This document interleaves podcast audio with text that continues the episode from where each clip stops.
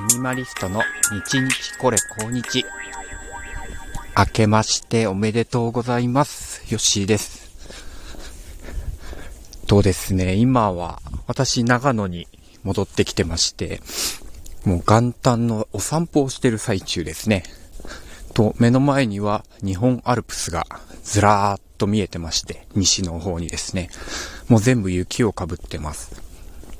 で、私今、田んぼの端を歩いてるんですけど、まあ当然田んぼもね、仮でなんかとっくに向かっていて、もう雪一面ね、真っ白。で、えー刈り取った稲の、ね、先っちょがちょっとずつ雪から出てるみたいなね、こんな、まあいい景色の中を散歩しております。皆さん今ね、どこでこのラジオを聞いてもらってるでしょうか？まあ、あの、全国の方いらっしゃるので、まあ、雪なんか見たことないなんてね、方もいらっしゃるかもしれませんし、逆になんか今年の冬は大雪だそうですね。もう北海道の方とか、あと長野でも北の方はなんか大雪警報が出ていて、もうすごい積もってるかもなんてね、話なんですけど、いやー実は、もうこのその実ね、長野の真ん中あたりは全く降ってなくてですね、平和そのものでございます。なんか申し訳なくね、なってきますね。さあ、まあ、新年ということなので、まあ、大体新年っていうとね、まあ、お正月のお年玉、おせち料理、あと、今年の抱負なんてものがね、話題になってきます。抱負ですね。目標です。ね、まあ、大体皆さんね、今年こんなことしたいなーってね、言うんですけど、なかなかね、叶わないというか、えー、うまくいかないことが多いですよね。今日ちょっとその目標の話をしたいと思います。まずね、ちょっと私が去年、学んだというか、知った面白い言葉があります。と、大衆というのはですね、影響を受けるのは簡単だけども、それよりもすごい能力を彼らは持ってるんだと。ね、影響を受けやすいという能力だけじゃなくて、すごい能力を持ってるんだ。それは忘れることだっていうことをね、言った政治家がいます。はい。忘却力がすごいんだと。まあ、言っちゃえば、あの、以前と今、別々のこと言っても、彼らは忘れてしまうんだと。彼らが、それが素晴らしい能力だって言ってるんですね。まあ、この皮肉めいたことをね、言っていた政治家、まあ、ドイツの方にいたんですけども、アドルフ・ヒトラーだそうです。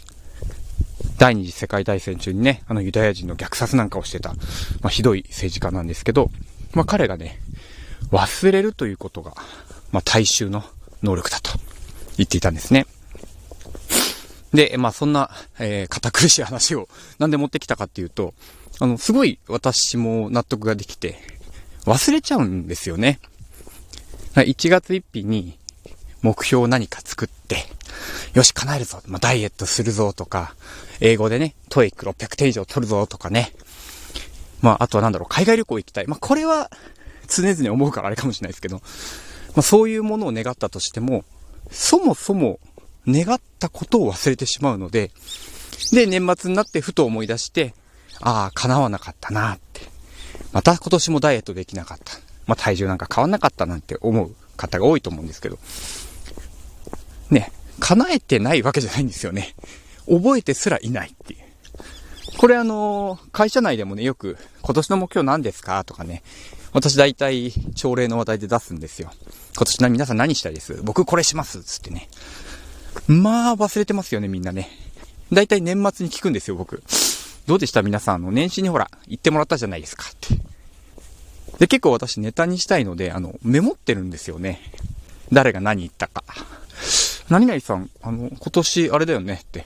なんか料理覚えたいって言ってたよねとか、勉強したいって言ってたよねって言うと、まあ、大体ねみんなね、こう、目標を立ててたことを忘れてる。ですよ。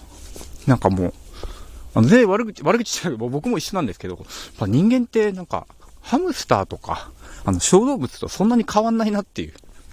よくあの、カラスがね、10歩歩いたら忘れちゃうみたいな、笑い話ありますけど、いや、人間も大概ですよっていう。みんな忘れてますよって思っちゃうんですよね。だから、まあ、今年目標を立てるにあたってはですね、あの、ぜひ皆さんもね、あの、意識してほしいんですけど、立てるはいいんだけど、忘れない工夫も一緒にしてほしいんですよね。例えばじゃダイエットならダイエットなんだけど、じゃあ、今年4キロ痩せるってなったら、まあ、1年間で割ったら3ヶ月で1キロじゃないですか。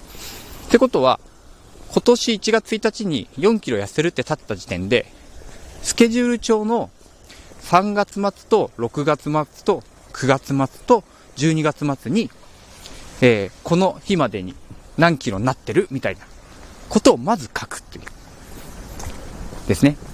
そうすることで初めて忘、まず忘れないっていう目標が達成できるんですよ。そう。もう忘れてるとゲームにならないですからね。だから甲子園でも、し、あの、予選の日、会場行けなかったら100%勝ってないじゃないですか。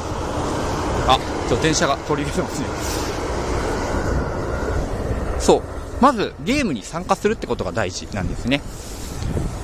まあ、ちょっとあの、目標の達成の方法になってますけど、これすごく大事だと思ってます。自分自身もそうです。だから、あの、年末から年始にかけて今手帳、ね、新しい手帳を手に入れたので、それにいろいろ書き込んでるんですけど、まあ、そこには自分の目標立てます。いつまでにやるか決めて、もう予定帳に書いていくって感じですね。あら、本当予定って、もうただ、なんかいつ会議があるかとか、えー、いつ帰省するんだっていう予定だけじゃなくて、その、目標の計画を立てるって方に、なんか手帳の価値があるなって思ってます。うん。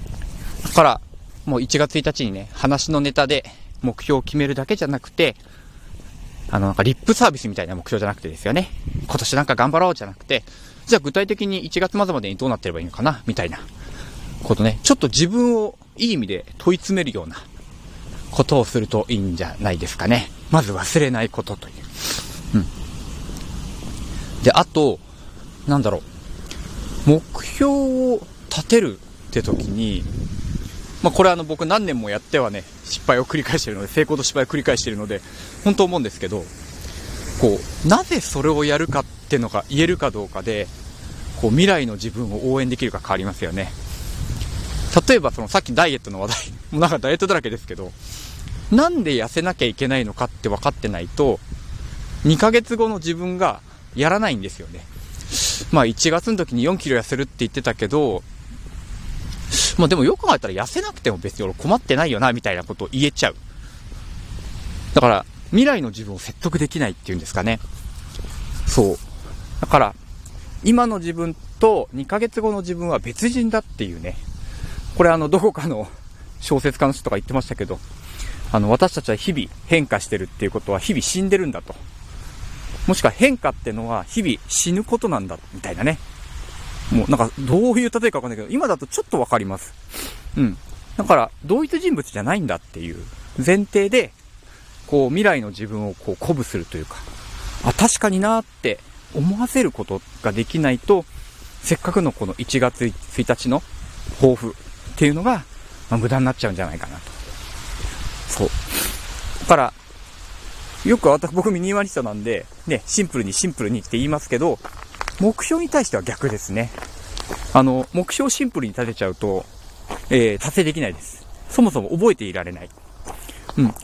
より具体的に、こう、細かく分けることで、まあ、達成に近づけると思うので、まあ、皆さん、このラジオもし聞かれていたらですね、まあ、今年の目標まず立てると、立ててみたらどうですかっていうことと、それをこう、日付をつけてみてくださいっていうことですね。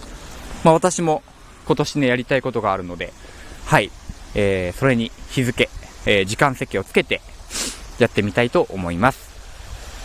はい、えー、じゃあ新年一発目のラジオはですね、えー、自分の目標の話をさせてもらいました。はい、えー、今年も皆さんどうぞよろしくお願いします。ミニマリストヨッシーでした。